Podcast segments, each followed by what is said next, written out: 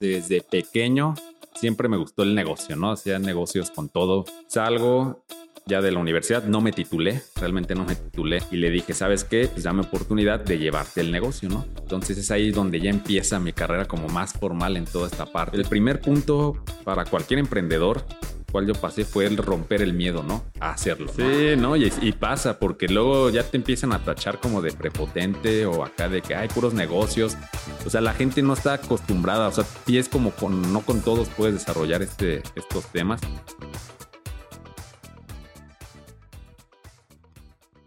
Hola, buen día una vez más en otro episodio de Vico. El día de hoy tenemos a un emprendedor que nos va a desarrollar qué es esto del emprendimiento. Hola Manuel, Manuel Ponce, eh, creador de Tiburón, Ferreterías Tiburón, entre otras, pero eso ya no lo va a contar él. Hola Manuel, ¿cómo estás? ¿Qué tal Eva? Muchas gracias por la invitación y Octavio igualmente. Gracias por la invitación aquí para platicarles un poco lo que mi historia o lo que sí lo que gusten escuchar, ¿no? ¿Qué tal, Manuel? Pues este, quisiéramos abrir como con este tema del emprendimiento contigo porque, bueno, te conocimos relativamente hace poco por el tema de, de, ferreterías tiburón, pero a raíz de que nuestro productor nos empezó a platicar un poquito más, este, eh, quiero empezar esto con una anécdota porque escuché tu podcast eh, que se llama... El que no arriesga no emprende. El que no arriesga no emprende. Escuché tu primer capítulo y le comentaba al productor que me sentía muy identificado contigo porque hablabas de que de chiquito eras muy biznero. De que habías, este, eh, cuando eras muy chavito, primaria, empezabas tú a hacer tus negocios y, y le, le, comentaba al productor que, que me identifiqué contigo porque yo también en la primaria hacía algo así, ¿no? Vendía copias de Los Caballeros del Zodiaco y 50 centavos y yo sacaba mis copias. Entonces, desde chiquito traía eso. Entonces, me identifiqué mucho contigo y de alguna manera, pues queremos conocer un poquito más de tu historia, de tus empresas, de tus negocios, en qué momento decides no quedarte con una sola cosa. ¿Cómo, cómo es ese proceso? Cuéntanos. Ok, ahora sí que, pues como bien lo comentas, desde pequeño siempre me gustó el negocio, ¿no? Hacía negocios con todo. Yo creo que mi primer negocio fue como yo creo muchos les pasó la tiendita clásica de dulces afuera de tu casa. De hecho, creo que fue mi primer emprendimiento. Ya de ahí, en primaria, igual vendía cartas de Yu-Gi-Oh! Este, creo que fue el más próspero, vendía videojuegos de Game Boy, y todo eso. Sí, la verdad fue muy buen business el de las cartas de Yu-Gi-Oh! Y bueno, y ya de ahí pues fui desarrollándome en secundaria, en prepa, realmente en prepa ya le bajé un poquito, le entré más al desmadre, más que nada. Y otra vez retomé en universidad, en universidad estudié ahí en el TEC de Morelia y empezaron las broncas del coche, ¿no? Mi carnal, tengo un hermano que nos llevamos cuatro años, entonces empezó la bronca del coche, de que me lo llevo yo y ahora yo me lo llevo, etcétera. Entonces desde ahí otra vez agarro el chip y digo, ¿sabes qué? Pues la solución es comprar mi coche y otra vez empiezo. Empecé primero trabajando, me metí a trabajar a Best Buy. Pero pues la verdad, pues sí pagaban muy poquito, pero junté una lana, este, luego pedí un préstamo ahí a, a, mi mamá, saqué mi coche y ya de ahí me fui desenvolviendo en universidad, estuve vendiendo accesorios de celular, luego vendí dulces, moreliates, de hecho es una empresa aquí de Morelia, empecé a surtir ahí en la cafetería del TEC, en tienditas, en otras escuelas, etcétera. Luego me metí como agente de seguros, saqué mi cédula como agente de seguros. Em, ya de ahí, eso fue ya casi a final de universidad. De ahí recuerdo que estaba haciendo las prácticas, hice mis prácticas en FIRA, en la parte de contabilidad. Y ya de ahí me desenvolví, compré una franquicia, ahí compré una franquicia que para mí fue un fracaso, fue mi primer fracaso realmente. Es ahí donde aprendí mucho. Realmente he aprendido mucho de los fracasos que he tenido. ¿De qué fue tu franquicia? Era una franquicia, se llama The Facture. Eh, se dedica más que nada a la parte contable. Cuando empezó todo este desmadre de la facturación electrónica. Ah, ya. Entonces yo ofrecía el servicio de facturación, de contabilidad y timbrado, etcétera. Entonces, pues ahí fueron experiencias importantes de venta, ¿no? Si se fijan, realmente empecé mucho en el área de venta. Y pues realmente ya de ahí agarré, eh, Estuve siempre desde universidad, me, gustó mucho también la parte de inversiones en bolsa. Entonces siempre estaba tratando de buscar. Me di cuenta ahí también de un problema de que aquí en Morelia, por lo menos, o en México, era muy difícil acceder a buena información de calidad y a costo razonable, ¿no? Porque hay muchos cursos, hay muchos cursos en ese tema, pero eh, bueno, me fui desarrollando en esa parte y cursos de negocios y ahora sí que desarrollo personal, ¿no? Ya de ahí, este, sí que ahorita les platico un poquito más, pero salgo de, después de agente de seguros, salgo ya de la universidad, no me titulé, realmente no me titulé, eh, me falla mucho el inglés, realmente es mi, coco, pero, pero bueno. Entonces, por esa parte yo no me titulo y más bien el, me mantenía los seguros. Después hubo una oportunidad, mi papá tenía una alberca, el negocio familiar, y le dije, ¿sabes qué? Pues dame oportunidad de llevarte el negocio, ¿no? Entonces es ahí donde ya empieza mi carrera como más formal en toda esta parte. El, que nos rentaba la alberca pues era una persona que no pagaba, bueno, teníamos muchas broncas, entonces lo, lo tuvimos que correr, inicié de cero y ya, ahí me empiezo a desenvolver en toda esta parte. Realmente les estoy hablando que tenía en ese momento como 21 años, 22, cuando inicio con todo esto. Y fue también algo que he sufrido, bueno, se sufre en esta parte, como estás chavo, entonces la gente no te toma muchas veces en cuenta, ¿no? Entonces cuando yo inicio con esto de la alberca, una historia interesante pues para mí porque también me dejó muy marcado, pues era pura gente mayor, ¿no? Mis los trabajadores. Entonces que de repente llegue un mocoso a, a darles órdenes o decirles qué hacer, entonces me empiezo a tomar bueno, me empiezo a topar más bien con estos problemas y también desde los seguros, ¿no? Entonces ya de ahí realmente es donde ya mi carrera así como de emprendedor empieza a despegar un poquito más. Ya de ahí después junto una lana, se abre, empecé con las ferreterías, empiezo con una ferretería. Me gusta el negocio de la ferretería, es diferente. Y ya de ahí, pues ahora sí que tengo una agencia digital que soy socio, eh, fixo también en sociedad, porque pues, obviamente no puedo llevar todos los negocios yo solo. Eh, ¿Qué más? Bueno, tenemos con mi pareja un e-commerce de artesanías, etcétera. Esta parte de los podcasts. Y bueno, ahorita en lo que más estoy enfocado, ahorita estoy trabajando mucho en la parte personal, que es ahora sí como mi marca. Y estoy desarrollándome en esa parte, ¿no? ¿Crees tú que entonces eh, tu primer negocio formal como emprendedor, ¿cuál sería? Pues así mío, mío, que yo creé de cero, yo creo que fue la parte de accesorios de celular. Ahí duré un dos años con ese negocio, era todo en internet, no fue un local ni nada. Con ese es con el que yo me identificaría porque ahora sí que es algo que yo inicié de cero.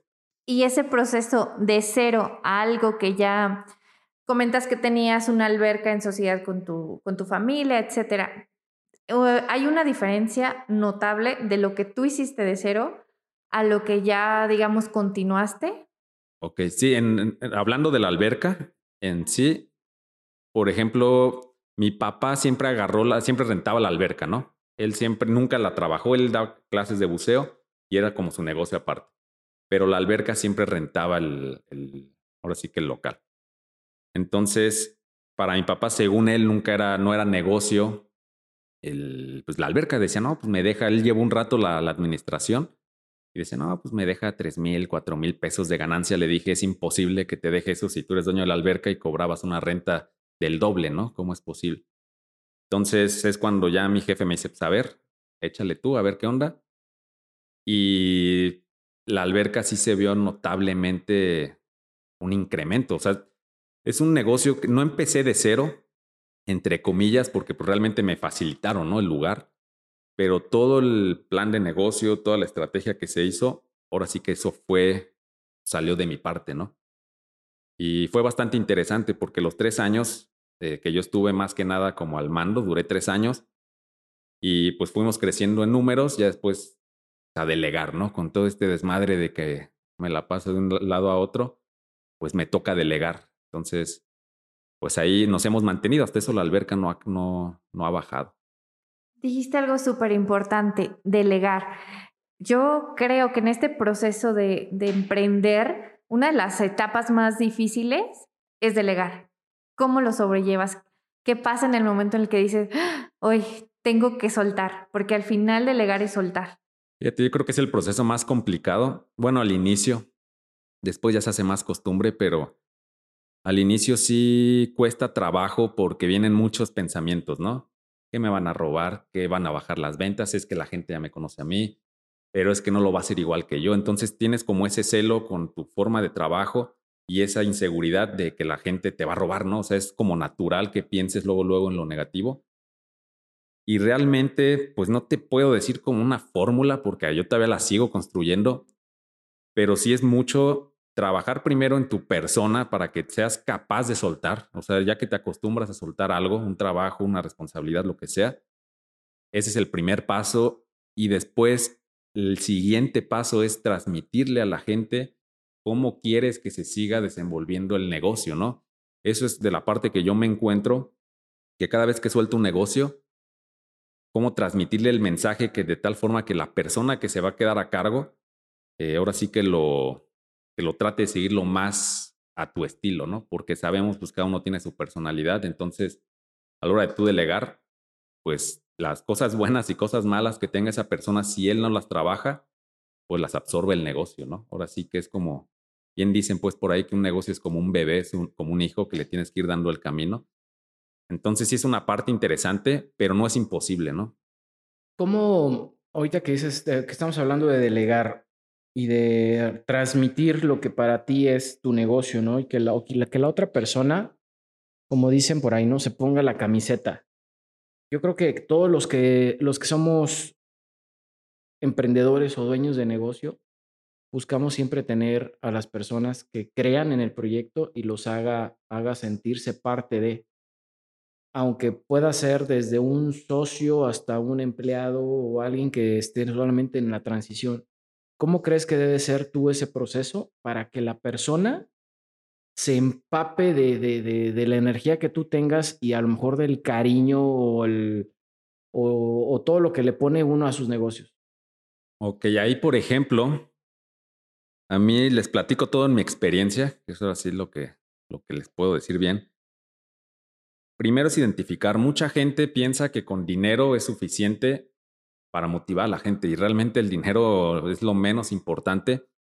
Cuando tú tienes un trabajador, debes de conocer que estamos hablando de dueños de negocio, ¿no? Que todavía tienen interacción con sus trabajadores.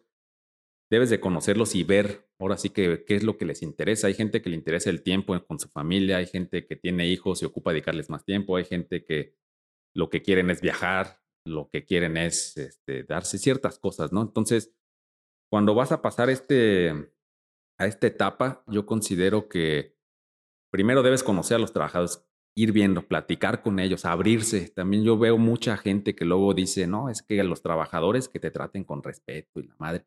En lo personal, a mí no, no me siento cómodo haciéndolo de esa forma.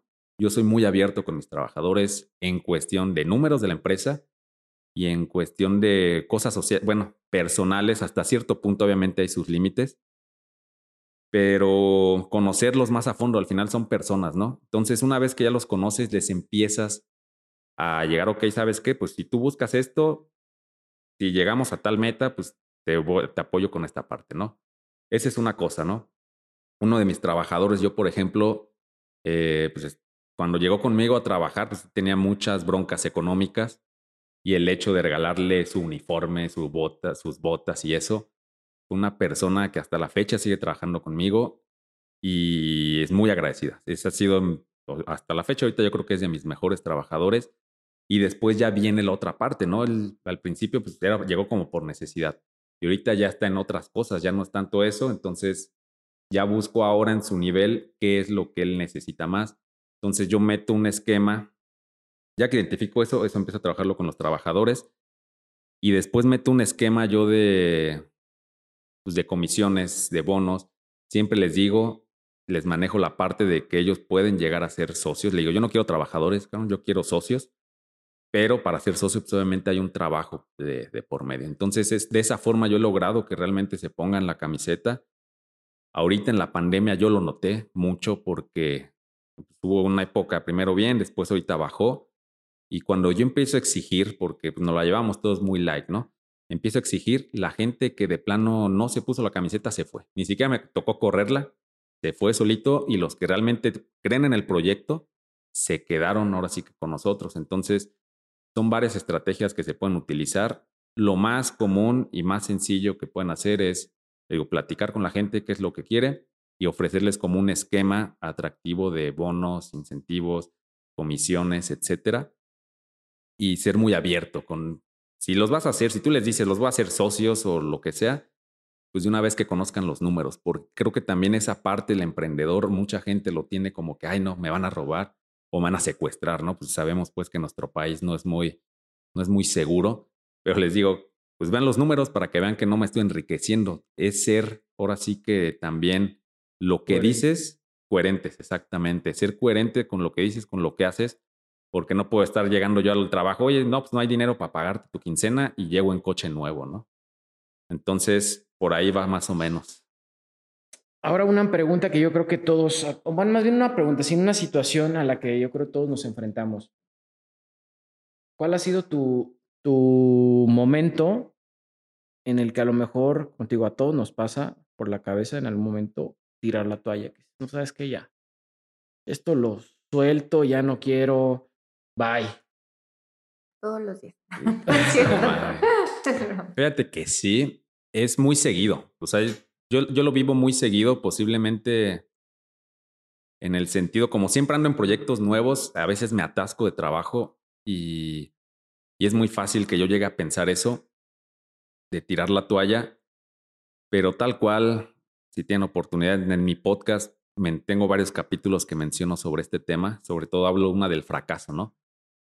Eh, pues son, son momentos difíciles, realmente, que es donde les digo, se enfoca, yo me he enfocado mucho en trabajar en mí, entenderme, ¿no? Mis emociones, cómo manejarlas, por qué tirar la toalla, porque lo primero que se te viene, no, cabrón, yo aventándome esto, o sea, el, emprendedor en muchas etapas, no, no solo al principio, en muchas etapas del negocio, sube y baja, como la bolsa de valores, de repente estás arriba, de repente estás abajo, entonces lo importante no es qué haces cuando estás arriba, sino qué, cómo actúas cuando estás abajo, porque ahí son las pruebas si tú no vas forjando esa, esa habilidad de topar, caerte y levantarte, y cada vez que sea levantarte más rápido, en algún momento la empresa vas a, fracasar porque todos piensan y, piensan actuando ya como si el negocio siempre estuviera arriba, ¿no? Entonces, ahora sí que esa es pura terapia, conocerte a ti mismo y entender por qué haces lo que haces también hacerte la pregunta que yo siempre les digo, ¿por qué estás haciendo lo que estás haciendo ahorita, no? O sea, ¿cuál es tu objetivo? ¿Qué quieres lograr? Y eso es lo que te va a dar fuerza para el día que quieras tirar la toalla, pues ahora sí que se te haga más fácil levantarte, ¿no? Entonces, es esto que nos puedes compartir alguna experiencia de lo que comentaba eh, el arquitecto, como al, no tan el fracaso, sino el, el momento en el que dijiste esto ya, o sea, quédense con sus cosas, gracias, bye.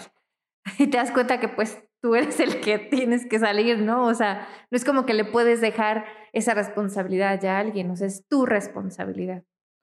Pues hay varios ejemplos. Una, cuando hay problemas en operativos con los trabajadores. Cuando tienes problemas con los trabajadores, que es un desmadre, eso me ha pasado ahora en la pandemia, fue lo que más me pasó. Este, eso es uno de los momentos, ¿no? porque no puedes tener un orden. Es lo que, como les comentaba hace rato, el transmitirles el mensaje, tú piensas, ah, bueno, pues ya les dije esto, yo creo que ya lo van a seguir como yo pienso que es, ¿no? Pero realmente ya en la práctica te das cuenta que nada que ver. Las deudas. Yo soy mucho de manejar lana, siempre me ha gustado apalancarme. He tenido un crecimiento realmente amplio, pero no tanto por, por la prosperidad de los negocios, ¿no? O sea, los negocios van bien, pero a mí me encanta, la verdad, tal cual me gusta mucho aventarme a los negocios, al riesgo, y me ha apalancado. Entonces, ha habido momentos que le he regado, que me sobre, bueno, me sobreendeudo, y llega un momento donde las cuentas no me dan, y es aguantar, y también digo, ¿sabes qué? Ya que me metan a buró, toda la chingada, y vámonos, y ya para atrás, ¿no? Pero dices, es ahí donde tienes que tener temple, pero pues más que nada yo consideraría que esos dos aspectos del negocio son los que más me han hecho ahora sí que pensarla dos veces en seguir con esto del emprendimiento. Ok, me gustaría que hiciéramos entre los tres como una tablita del proceso del emprendedor, ¿no? Una que es en el que decides y dices, voy a hacer esto. O sea, ya lo tienes y voy a hacer esto. ¿Cuál creen que sería el siguiente paso? Yo creo, quiero compartir una experiencia de porque vengo de, vengo de allá, vengo de entregar un local donde tenía un negocio que por otras cuestiones, no por, eh, porque el negocio haya sido malo, sino por otras cuestiones internas, tuvo que cerrar un buen negocio. Yo creo que, y son negocios que están fuera de, de los giros que uno normalmente maneja. Yo creo que todo emprendedor en algún punto, ahorita estamos tan saturados de influencers, de personas que te dicen, no, tiene que ser así, bla, bla, ¿no? Y lo primero es diversifica, diversifica, diversifica, es como la palabra este, clave para muchos emprendimientos. Entonces, si vendo cacahuates, pues ahora voy a vender rosas. Oye, pero pues, tú vendes cacahuates. Sí, pero hay que diversificar, ¿no? Aquí a vender rosas. Entonces, creo que ese es como en, esa tablita que comenta la, la, la arquitecta, bueno, ya soy emprendedor, ¿no? Ya empecé. ¿Qué sigue? Empiezo a diversificar. Ahora, ¿qué hago? Ahora, ¿para dónde, para dónde elegir? Tú estás hablando de diferentes negocios que a lo mejor, si los analizamos, tú, todo, tú lo has de saber ninguno tiene que ver con el otro. Estamos hablando desde una alberca hasta un podcast, una ferretería. Este, si dices, bueno, ¿cómo se hilan uno con otro? Pues nada más yo los hilo con, uh, yo soy la persona que hilo todos los negocios. Pero yo creo que esa es la parte a veces un poquito más complicada cuando tienes que decir, tengo que diversificar y ahora qué hago. Ya después de ahí, pues ya viene Te otra toca. parte, ¿no? Sí, miren, de hecho hasta les voy a adelantar, eso va a ser uno de mis próximos capítulos de mi podcast porque estuve analizando toda esta parte, ¿no? Todo el análisis, todo el camino del emprendedor tal cual como yo lo viví. Y yo lo, lo puse en cuatro puntos que para mí han sido claves, ¿no? El primer punto para cualquier emprendedor, cual yo pasé, fue el romper el miedo, ¿no? A hacerlo, ¿no? A decir, ¿sabes qué? Yo me aviento. En su momento, pues todos consiguiendo chamba, todos haciendo este desmadre. Yo dije, pues yo me voy por mi negocio, o voy por mi sueño, ¿no? Entonces, la primer parte es esa, que es el romper los miedos que tienes. Y de ahí viene ya la parte del emprendimiento, ¿no? Es ahí donde ya te vuelves emprendedor y empiezas a notar todos estos puntos que mencionan de pues, problemas operativos, proveedores, etcétera, y empiezas a empaparte un poco. Ya después ya empiezas a salir, empiezas a entender, porque pues quiero imaginar que todos los emprendedores tratan de capacitarse, ¿no? Ya que tienen un problema se empiezan a capacitar. Después de esto viene otra etapa, que viene la etapa de la inversión, que es la diversificación, ¿no? Eh, para mí, la inversión no es solo invertir en bolsa, sino invertir en otro negocio, invertir en un producto adicional que tú puedas vender. Un ejemplo rápido, en la escuela de natación, antes no teníamos tiendita de, de gorras, gogles y cosas así. Entonces llegó un punto donde dije, bueno, es, una, es como una parte de, ¿no? Que puedo empezar a implementar. Entonces empiezas a buscar la forma de invertir tu dinero de forma inteligente. Y por último, que a mí fue la que me cayó, y creo que esta yo la pondría casi casi que en el primero o segundo lugar, es la parte de filosofía, ¿no? Que realmente a mí me pasó una de mis experiencias fue de que en el mejor momento de los negocios, donde yo decía, ah, pues no me falta nada, no me falta dinero, no me falta tiempo, yo realmente estoy equilibrado, yo descuidé mucho porque ya no tenía un rumbo. Entonces, después de esto, yo sufro una caída, digamos, pues otra vez me toca meterme a los negocios, etcétera. Y me empiezo, empiezo a analizar y digo, ¿sabes qué? Pude haber hecho muchas cosas, pero yo no tenía bien definido esa parte. Entonces es cuando yo empiezo a trabajar conmigo mismo en ver qué es lo que sigue. O sea, ¿para qué estoy haciendo todos estos negocios? Y cuando vuelva a estar ahí, ¿qué es lo que, qué es lo que voy a hacer? ¿Cómo lo voy a manejar? Entonces, yo creo que esta parte de la filosofía personal que tú quieres lograr con todos tus proyectos que andes haciendo, es importante que la vayas analizando. No es de, igual no es de que el primer lugar o así, pero que en el proceso vayas viendo y analizando para que realmente lo logres, porque pasa algo, y no sé si les ha pasado a ustedes, de que dicen, ah, voy a hacer tal cosa, y ya que lo hacen, se sienten vacíos o ya quieren más y necesitan otro proyecto, otras cosas. Y la pregunta es, ¿en qué momento acaba esa necesidad de seguir con más, más, más, más y más? ¿no? ¿En qué momento acaba? Ahí creo que acabas de porque yo creo que la Arqui no me va a dejar mentir. cuando empiezas en este rollo del, del emprendimiento, te vuelves una maquinita de ideas. Muchas no funcionan o muchas ni siquiera dices, ay, no manches, que, estoy pensando, ¿no? Pero para donde volteate, uno me dejaron, a veces Arqui, te toca, ¿no? Arqui, se me acaba de ocurrir esto y le hablo por teléfono. Se me acaba de ocurrir esto, ¿cómo ves? ah, sí, y yo a veces hasta escucho como, ah, sí, órale, está padre. ¿No? O sea, como, no manches, ¿no? Pero, pero, pero sí, sí pasa que, que cuando ya estás como en este encaminado todo este rollo, vas escuchando y todo lo que ves, escuchas, hueles, eh, vives, lo vas viendo en oportunidad de negocio, en una nueva idea, o estás como buscando, yo creo que todos lo hacemos, este, modelos de negocio en Europa y empiezas a ver, ¿no? Es, esto no hay en México. Exacto. Entonces, esto pegaría aquí súper porque no lo hay, bla, bla, bla. Y le imprimes tú tu, tu sello de, de, este, de cómo lo harías tú aquí en México o aquí en Morelia, ¿no? O sea, lo mexicanizas o lo, etcétera, ¿no? Lo tropicalizas es la palabra. Entonces, este, yo creo que no termina. Lo que toca decir no termina.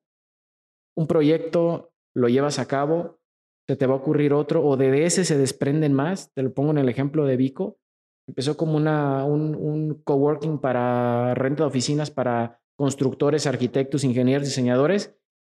Y ahorita es lo que menos es. Es como el 10% de todo el proyecto, ¿no? Porque se desprendió de algo y siguió generando, generando, generando. Y yo creo que esto nunca acaba. Cuando ya estás bien metido, no para. Pero yo creo también importante lo que comenta Manuel, o sea, como una fusión de las opiniones de ambos, es que sí nunca termina, pero sí tenemos, o al menos yo también trabajo en esa parte, ¿qué es el propósito? ¿Por qué lo haces? ¿Cuál es? O sea, sí vas a hacer, hacer, hacer, pero llega un punto en el que solo vas a hacer, hacer, hacer, o sea, como que a mí sí me gusta mucho esa parte de la pausa, de salirme y decir, ok, estoy haciendo, haciendo, pero también quiero disfrutarlo no solamente hacer, hacer, hacer. sí creo importante, y no solamente en emprendedores, en personas, que nos enrollamos pues en la vida, en solo vas haciendo, haciendo, haciendo, produciendo, y no pausamos para ver realmente hacia dónde vamos. O sea, es como, yo agarro de todo, pero cuando empiezas a, a filtrar, esa, o sea, sí, pero eso no, o esto sí, entonces ese proceso también es bien importante, porque al menos a mí en este, en este punto que yo estoy me cuesta, porque como el Arqui me habla, no sé, a las 8 de la noche, Arqui, es que se me ocurrió esto, se los juro. Y yo, sí, y yo siempre he hecho, es un creador de ideas, pero hay que irlas como enfocando, ¿no? O sea, sí las podemos hacer, pero si no llevan un rumbo, pues mm, vamos a perder ese tiempo. Entonces, creo es que es algo importante. No sé aún cómo equilibrarlo, porque yo creo que la palabra es eso, el equilibrio pero es parte de. No, es una buena pregunta. De hecho, es la que yo trato de resolver ahorita porque te digo, e, esa parte, yo creo que sí, el que empieza a emprender, siempre digo, una vez que prueban el dinero, que no es el, el, el ¿sabes qué? Pues a la quincena, ¿no? Y estás acostumbrado a que tengan quincena, semana, mensual, lo que sea. Una vez que empiezas a probar esa parte del emprendimiento, este, empieza a darte cuenta de cómo funciona pues todo esto y se te hace vicio, es como un, es como un vicio de que, ay, quiero más y esta desmadre y todo lo ves como negocio. Eh, también por ahí lo que a mí me pasa, vas, ves una tienda de abarrotes y luego, luego tu cabeza empieza a pensar, ah, pues este más o menos le invirtieron tanto en esto, el local ha de costar tanto, de mercancía de tener tanto, ¿no? Entonces empieza tu máquina. Eso está bien porque la empiezas a desarrollar. sacar tus números, ¿no? Es, ese sí es negocio, ¿no? Exacto. no, estos van a cerrar en dos meses. Y pasa, y pasa. O sea, y, después pasa y dices, o sea, soy yo. Y va, no sé si les ha tocado ir con alguien y es como, es que sí te dije lo de la otra vez y mira, ya cerrar. O sea, cuando esas cositas van pasando y dices, o algo tengo mal o algo tengo muy desarrollado o qué está pasando. Entonces te empiezas también a cuestionar porque no, no puedes compartir esto con todos y es como, no, pero si les digo y me dicen que estoy loca. Sí, no, y, y, pasa porque luego ya te empiezan a tachar como de prepotente o acá de que hay puros negocios. O sea, la gente no está acostumbrada, o sea, sí es como con, no con todos puedes desarrollar este, estos temas, pero sí yo creo que es algo que a todos nos pasa y, mencionando pues lo que dices del equilibrio, Digo, el equilibrio yo creo que lo em, tienes que empezar a encontrar cuando ya empiezas a tener tu familia, tu pareja, lo que sea, y no te queda tiempo, ¿no? O dices, ¿en qué momento disfruto lo que he trabajado? O lo que yo estoy trabajando mucho actualmente es la desconexión, porque podrás estar en Europa, donde quieras estar de vacaciones, pero tu cabeza está acá, clavada. ¿Y qué estará pasando? Y agarras el celular y estás viendo las cámaras, ¿no? Entonces, eso ya es algo que se vuelve como un poco enfermo, que al final te puede, yo creo que te puede llevar a un problema de salud realmente, ¿no? Entonces, este, pues es un tema bastante amplio que, que no acabaríamos aquí en cuatro horas. Sí. Pero, pues eso sería como mi. Pero fíjate, ya para, ya vamos a, a, vamos a casi a cerrar. Este, yo creo que también se deben de generar proyectos dentro de todo lo que se te ocurre, proyectos que te hagan más llevadero todo lo demás.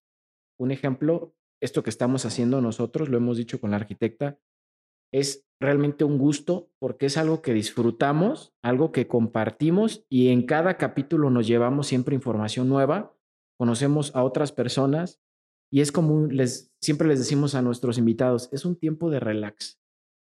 ¿Por qué? Porque es una plática que estamos compartiendo con, pues, con quien la quiera escuchar, ¿no? Pero, pero de alguna forma alguien se, se le queda algo o alguien este, empatiza, como te lo digo. Yo cuando escuché tu, tu primer capítulo, luego, luego este, me acordé de muchas cosas, ¿no? Entonces dices, oye, si hay más gente que, que trae este chip, sí es cierto, ya es muy difícil salirte y no dejar de estar como generando o pensando y a veces ni siquiera ya te llama la atención unas buenas vacaciones, ya lo, ya lo ves como tu estilo de vida. O sea, te gusta estar trabajando, generando y eso lo ves como ya tu, tu día a día.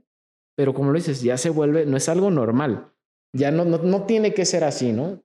Tienes que encontrar el equilibrio entre la diversión, el relax, tu familia, el trabajo y irle acomodando para que tu vida sea más llevadera, ¿no? A mí sí me gusta seguir las vacaciones, ¿eh? No, no, a mí no me Pero aún así, como lo comentas, ves o te abres a, a, otro tipo de, pues simplemente de cultura, aunque sea a una hora de donde estamos, la cultura cambia bastante. Entonces, yo creo que también el coincidir en estos momentos y el que no seamos solos o no sea como solo yo o solo ustedes, está padre, ¿no? Porque y así como lo dice el arquitecto, lo coincidimos aquí y lo transmitimos a ustedes que nos escuchan y que pueden servirles estas cosas que a lo mejor para nosotros son nuestro día a día, pero quizás están en ese proceso y se identifiquen con lo que en este momento pues hablamos simplemente, porque se escucha, para nosotros es una plática, pero sabemos que detrás de esto hay mucha información y las experiencias que no es tan fácil sentarnos con cualquier persona a contarlas, pero que hay otras personas que también les está pasando. Sí, exacto. Yo creo que todos y cada uno de nosotros tenemos una historia. Posiblemente eh, no somos, no siempre se presta a estar contando toda nuestra historia, pero todos tenemos algo que enseñar realmente. Entonces es simplemente hacerlo como dicen este, este proyecto, pues lo están haciendo ahora sí para divertirse porque es algo que disfrutan. Yo mi podcast también lo estoy haciendo por eso. Yo sé que no es algo que me va a generar dinero, es algo que disfruto y, y y creo que hay algo que se tiene que transmitir, ¿no? Tal cual una de las frases que yo digo es eh, que en este podcast yo quiero que aprendan de mis errores. Lo que a mí no me corrigieron nadie, nadie me corrijo en mis errores, yo quiero transmitirlo para que no cometan los mismos errores, ¿no? Porque pues, son errores a veces caros, a veces este, baratos, etcétera, pero no hay nada como estar compartiendo experiencias y y pues seguir, ahora sí que generar esa comunidad de, gente que le gusta todo esto y seguir adelante, ¿no? Siempre trabajar y buscar un equipo que creo que es lo que ahorita con Vico lo están, lo están logrando. Pues gracias, Manuel. Gracias por darnos el tiempo, el espacio y la primicia. Eh, recuérdanos cómo te encontramos en redes sociales. Eh, de todos tus proyectos. o en el que quieres impulsar más. Me pueden encontrar en mi red social personal como Manuel guion bajo Ponce guion bajo Castro en mi Instagram o Manuel Ponce en Facebook. Y en mi proyecto del podcast me pueden encontrar como Arriesga y Emprende en Instagram y en Spotify como el que no arriesga, no emprende. Bueno, pues espero que les haya gustado este episodio. Si nos escuchan a través de Spotify, no olviden suscribirse para nuevos episodios. De igual manera, los invito a seguirnos en Instagram como arroba vico-business-construction. Ahora sí, nos vemos.